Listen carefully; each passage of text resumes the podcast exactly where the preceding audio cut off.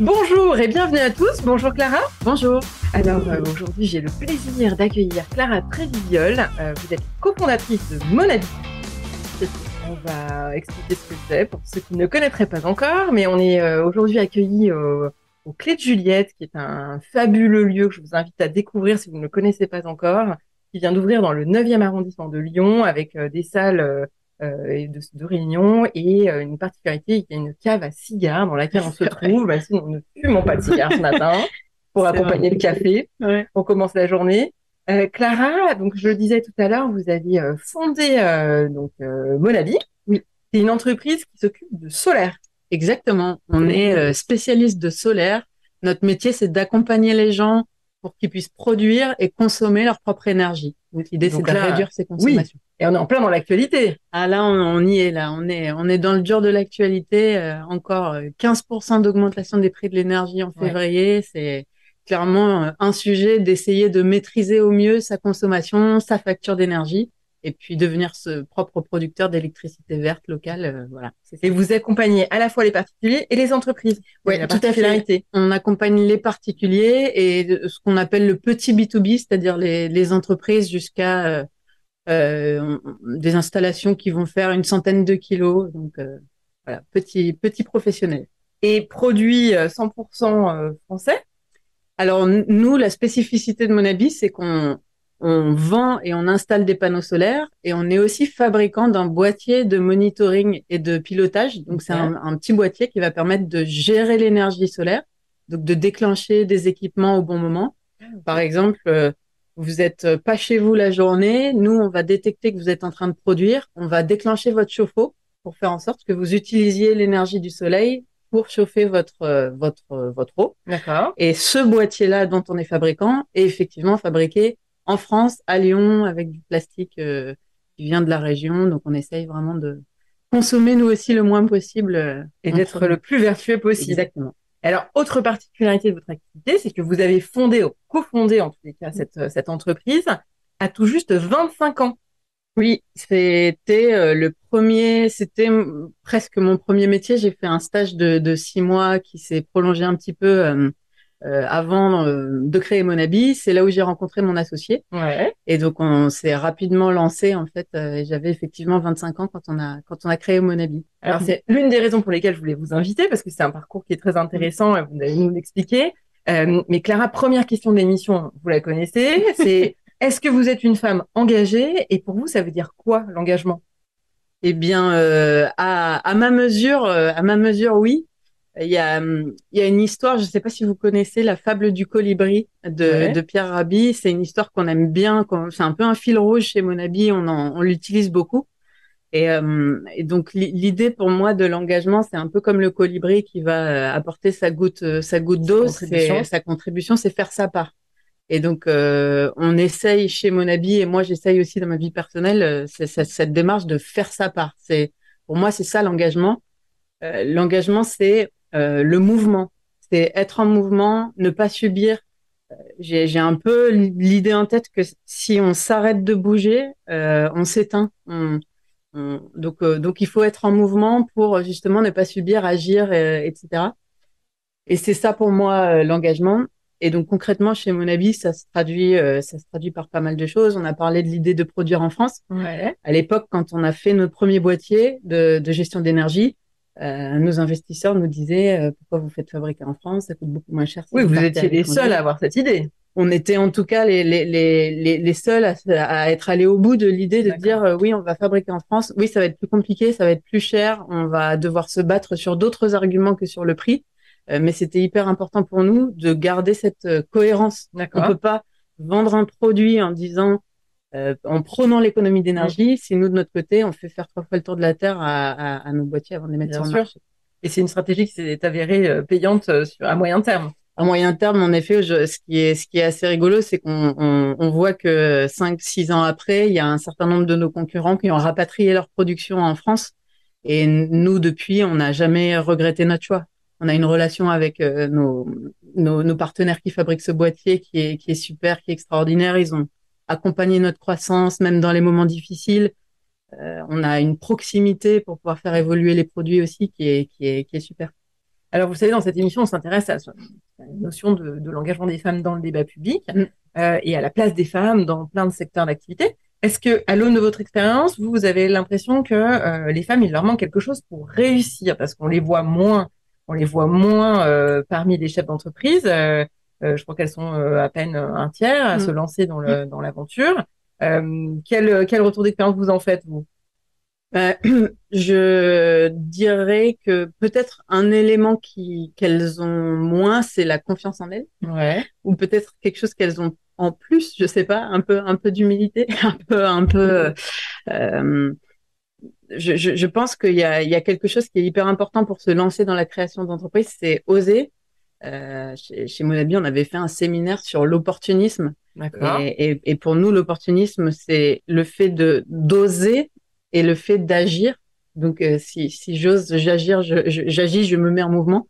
Et c'est vrai que on se, on se rend compte. Enfin, j'ai l'impression, j'ai le sentiment que les femmes ont peut-être euh, euh une, une, une, conscience des choses euh, qui leur donne une certaine réserve et qui les, qui les empêche de franchir ce cap, alors que je suis absolument persuadée qu'elles ont toutes les capacités nécessaires pour monter sa boîte ou pour peu importe pour agir dans le débat public. Ça passe pas forcément que par par la, la, la création d'entreprise je me souviens, on avait échangé avec euh, un membre du réseau Entreprendre, dont on est lauréat d'ailleurs, et ils nous ont beaucoup accompagnés dans, dans, la croissance.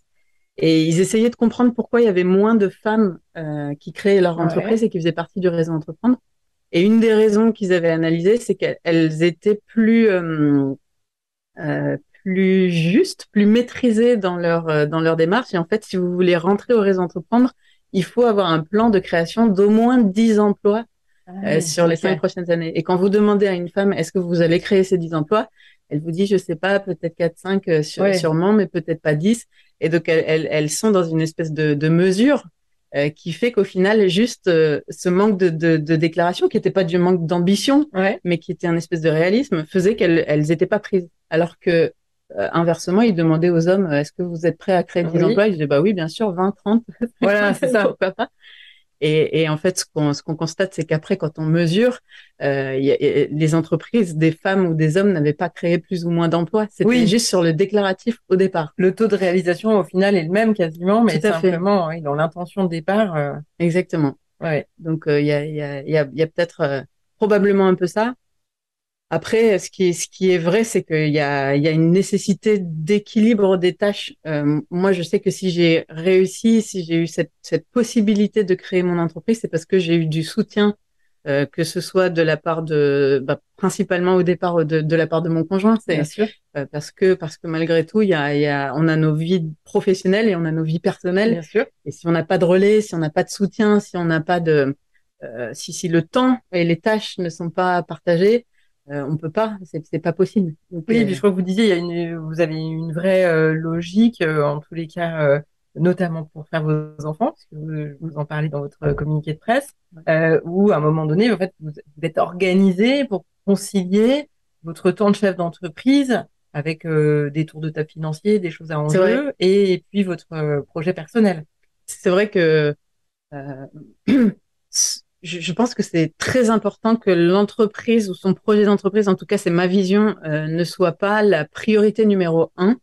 Euh, je, je, pense que si on y met trop d'enjeux, euh, quelque part, on, on, risque même de faire échouer euh, son projet et, et que c'est hyper important d'avoir un équilibre. Je suis assez euh, fan de l'idée d'équilibre de, la voie, voie, du milieu.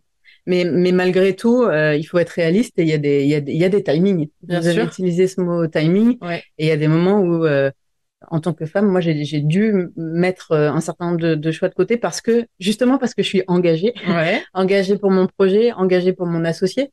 À un moment donné, on a mis tellement d'énergie dans cette entreprise, euh, tellement d'énergie pour son développement que je ne peux pas égoïstement euh, pour mes salariés, pour mes clients, pour mon associé, euh, prendre la décision de dire euh, oui, je, je, je, veux avoir un enfant maintenant. Ouais, c'est ouais. vrai que malgré tout, c'est compliqué d'aller lever des fonds avec un ventre très arrondi. Oui, c'est ça. où ils vous disent, euh, oui, c'est vous qui allez porter le projet, mais vous n'allez pas être là pendant, pendant quelques mois. Euh, c'est, c'est déjà suffisamment difficile d'aller convaincre, d'aller chercher de l'argent, que de, de se rajouter euh, à cette. Euh, Alors, votre, votre réponse m'inspire un peu deux questions. Oui. Que d'une part, ça veut dire quand même que ça reste un frein il y a une, vision de la femme qui attend un enfant qui reste un frein dans sa capacité à accomplir.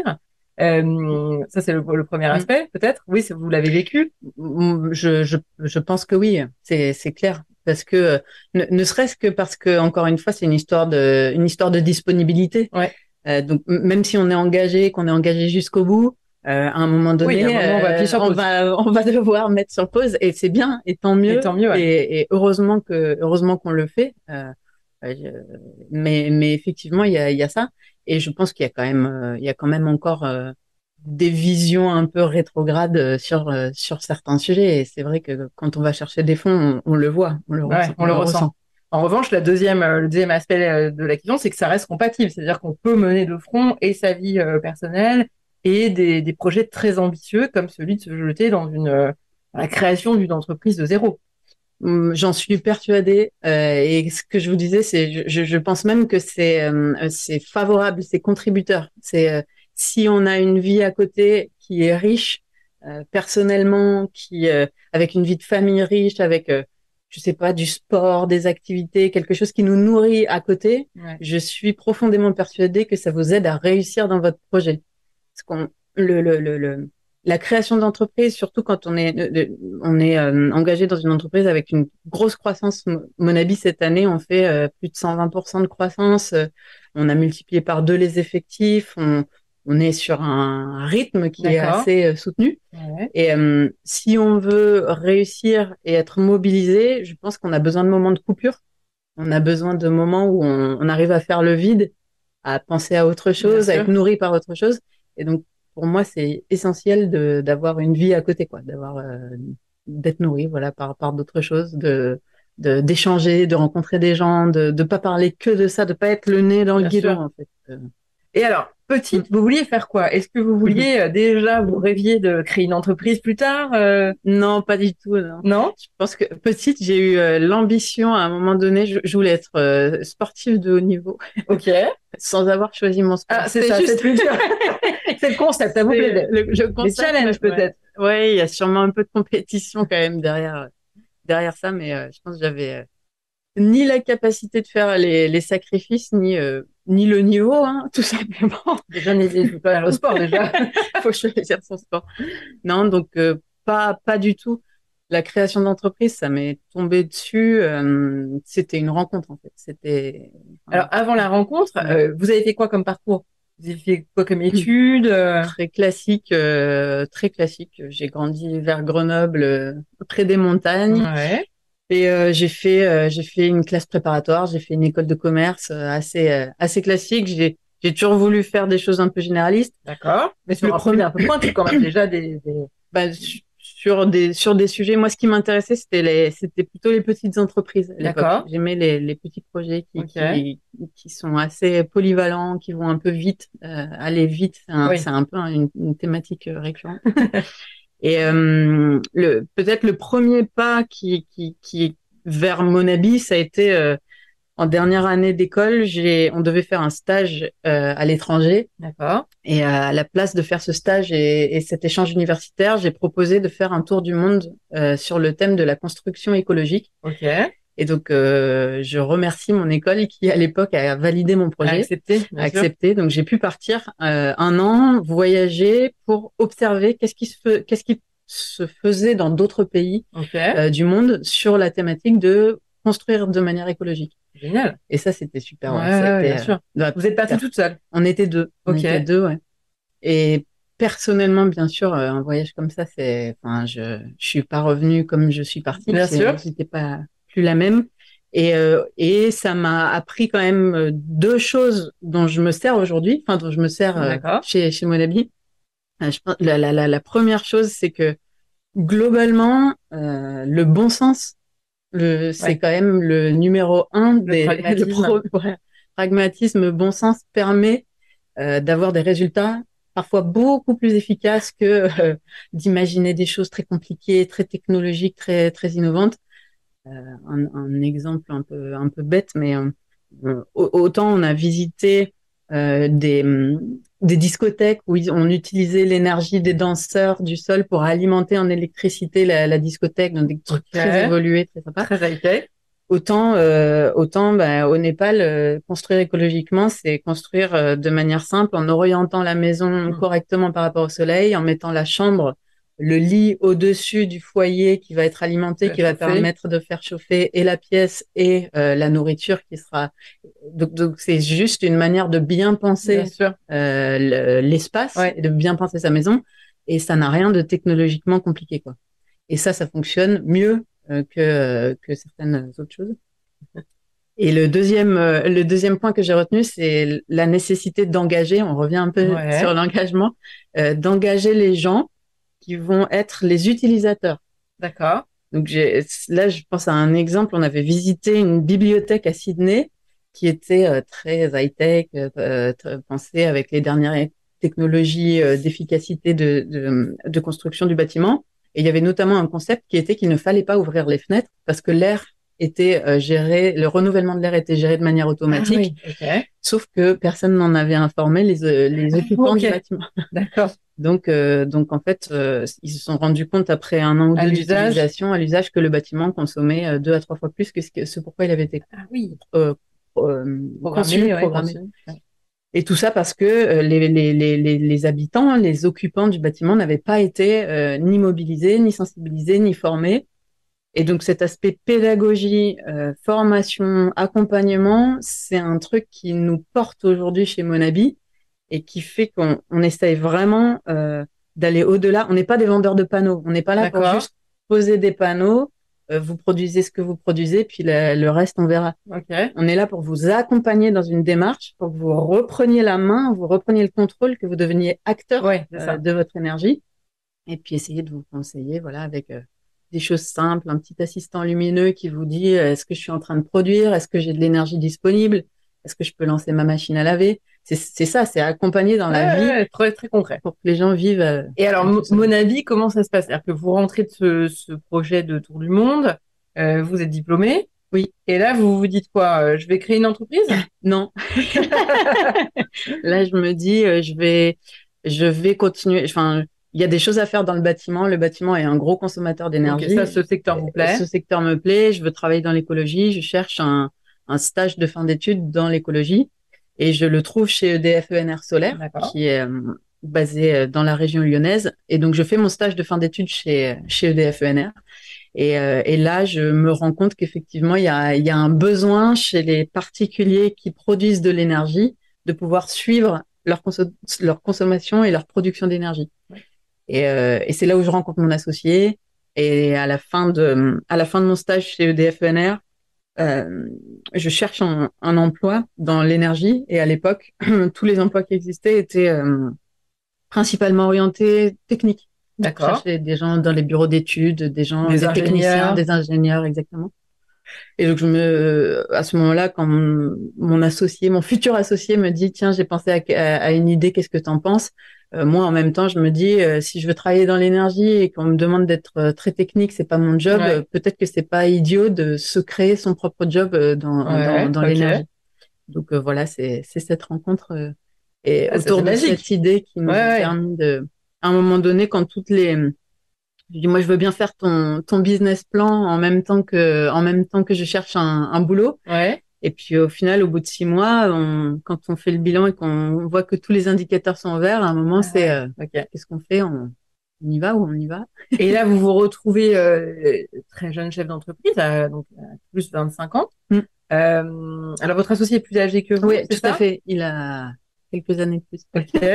Euh, mais là, vous vous retrouvez très vite. alors, vous commencez en mode startup, j'imagine, mais en fait, vous vous retrouvez très vite à lever des fonds. Vous avez levé deux, deux, deux paliers de fonds, si j'ai bien bonne mémoire. Oui, tout à fait. C'est un peu vite. Non, non, euh, première levée de fonds à 200 000 euros. C'est ça. À la création, comme on était dans l'idée de fabriquer un boîtier, pour fabriquer quelque chose, il nous faut de l'argent. Donc, on a levé 200 000 euros. On a eu un an et demi de R&D pour faire des prototypes et pour produire ce boîtier de ah gestion d'énergie. C'était rien du tout. De départ, de, zéro. On a eu une quarantaine de prototypes sur un an et demi. Au bout d'un an et demi, on a un truc qui fonctionne, on a un, un business model, une idée, et on arrive. Euh, un de nos premiers lancements sur le marché, c'est qu'on arrive à convaincre euh, EDF ENR justement euh, que c'est pertinent de mettre ce boîtier sur leur installation euh, solaire pour que les particuliers puissent suivre leur production et être ah alertés en cas de problème. Ah Et le premier, voilà, la première bascule, c'est EDF qui, a, qui, qui dit oui et qui décide d'équiper euh, toutes ces installations solaires avec euh, notre boîtier en marque blanche, euh, donc pendant deux ans et demi, et ça nous a vraiment lancé. Alors aujourd'hui, euh, c'est combien de salariés? On est un peu plus de 60 aujourd'hui, 60 salariés. On a démarré dans le garage de, de mon associé à deux et puis voilà, ah, petit à petit. Il y en a d'autres qui ont arrêté. C'est un symbole. euh, oui, donc concrètement, votre retour d'expérience à vous, c'est euh, forcément, vous vous êtes retrouvé euh, jeune, femme, ça fait quand même deux, à dire deux handicaps, mais pas, je ne dirais pas ça, mais Mm. forcément, c'est des choses qui ont, qui ont marqué cette, ce démarrage. Oui, et plus la jeunesse que le côté, féminin, je pense. Parce que j'ai vraiment souvenir des, premiers rendez-vous commerciaux. Euh, mon associé, directeur technique, moi, je, je m'occupe du reste. Donc, euh, théoriquement, les rendez-vous commerciaux, c'est moi. Okay. Mais je me souviens très bien des premiers rendez-vous commerciaux où j'ai fini par lui demander de venir avec moi en rendez-vous juste pour même pas forcément parler, juste sa présence, être là, mm. et avoir cette caution de dire c'est pas euh, cette jeune euh, euh newbie qui, qui, non je ne suis pas la stagiaire. C'est ça hein, mais c'est vrai c'est c'est flagrant. En fait euh, sur les premiers rendez-vous on, le, le, le, regard s'oriente vers l'homme plus âgé. C'est à lui qu'on pose les questions c'est moi qui réponds. Le regard revient vers c'était vraiment très très très flagrant et petit, donc faut, faut se battre, faut, faut rien lâcher, faut répondre, faut faire sa place, faut. Euh, je pense qu'il faut au départ peut-être euh, monter en compétence plus. On a moins le droit à l'erreur. Je pense qu'on a moins le droit à l'erreur. Donc je me suis beaucoup beaucoup euh, formée même techniquement, même si c'est pas mon mon champ d'action, pour être capable de répondre. Et puis utiliser un peu ses atouts, quoi, désarmer avec avec de l'humour, avec parfois rentrer un peu dedans, essayer d'avoir euh, d'avoir un peu de un peu de répondant. Et petit à petit, on se rend compte que quand on arrive à faire la bascule, au final, ça devient un atout. Ça devient un atout parce que euh, il y a moins de femmes dans le secteur, parce que euh, ils se souviennent peut-être plus de vous et et parce que ça ça change dans, dans dans la relation. Et du coup, quand on arrive à convaincre que techniquement on maîtrise, que c'est quelque chose de solide et de sérieux, derrière, en fait, c'est du pain béni. Ça, ça, déroule. ça, déroule. Alors, quel conseil vous donneriez justement euh, aux, femmes qui nous écoutent euh, et qui se diraient, ouais, c'est vrai que moi, j'aimerais bien, j'ai un projet, mais euh, j'ose pas, ou je suis pas allée, ou je le garde dans, mon, dans mes petits carnets? Ouais, c'est vraiment autour de cette, cette notion de confiance et d'oser. Je pense que c'est primordial. Je, je, moi, j'ai eu l'impression à un moment donné qu'il fallait que je me batte avec les armes des hommes, qu'il fallait que je devienne euh, des hommes. Je veux pas faire des généralités, mais. Euh, qu'il fallait que je devienne un peu autoritaire, euh, qu'il fallait que je, je parle plus fort, que je sois plus strict, que je sois plus dur, que je montre, que je sorte les muscles. Et en fait, au fur et à mesure, je me suis rendu compte que pas du tout, pas du tout quoi. Il faut juste se battre avec ses armes à soi. Il faut se battre. Il faut se battre, c'est ça. Il faut trouver son style. Mais il faut trouver son style. Et quand on est quand on se sent légitime, quand on croit en son projet et quand on a trouvé son, son style qui nous correspond, qu'on est bien dans ses baskets, ça, ça, ça, déroule. Et alors, dernière question, Clara. Euh, si vous aviez, vous, une baguette magique, euh, qu'est-ce que vous prendriez comme mesure pour que les femmes soient plus présentes dans ce, dans ce débat public, dans le, au sens de place dans la cité? Euh, Vous avez une idée? C'est pas évident, mais je, je, je, je pense qu'il faut qu'on éduque nos garçons. C'est un peu, euh, un peu idiot comme, comme réponse, mais je pense que c'est, je veux pas dire par là que toute la responsabilité est chez, est chez les hommes, mais si on arrive euh, dès le départ à faire en sorte que les tâches, parce que je reviens à cette, le partage des tâches, euh, soient intégrées comme étant il est normal que les tâches soient réparties. Il est normal qu'il y ait des femmes qui aient des postes à responsabilité, que parfois elles finissent tard le soir de, de travailler, que et, et, et, que ça devienne une habitude et que mm. ça devienne la normalité. Pour moi, ça passe par l'éducation de nos enfants et notamment de nos garçons qui ne doivent plus avoir la même vision, euh, la même attente des femmes qu'ils auraient pu avoir euh, à un moment donné. Ça, je pense que c'est c'est un des points euh, un des points centraux et peut-être dans l'équilibre des tâches, justement, le partage de la, le partage du congé parental, euh, cette notion de congé parental peut être euh, une réponse. On voit que dans, dans les pays du Nord, en Europe du Nord, au Canada, il y a, il y a un congé parental qui peut être réparti entre les deux, qui est partagé, qui est beaucoup plus équitable et qui laisse beaucoup plus de possibilités à la fois de passer du temps en famille, de, de donner de la disponibilité mm. euh, à sa famille, mais aussi de mener des, des, des projets professionnels euh, un, un, peu, un, peu, solides, un peu engageants. Euh, Très bien. Clara, merci beaucoup merci d'avoir répondu présente à ce Café des Lyonnes ce matin. et longue vie à mon avis. Hein, on en entendra longuement parler. J'espère que ce café vous aura plu et en tout cas, moi, je vous donne rendez-vous la semaine prochaine pour un nouveau Café des Lyonnes. Bonne semaine à tous.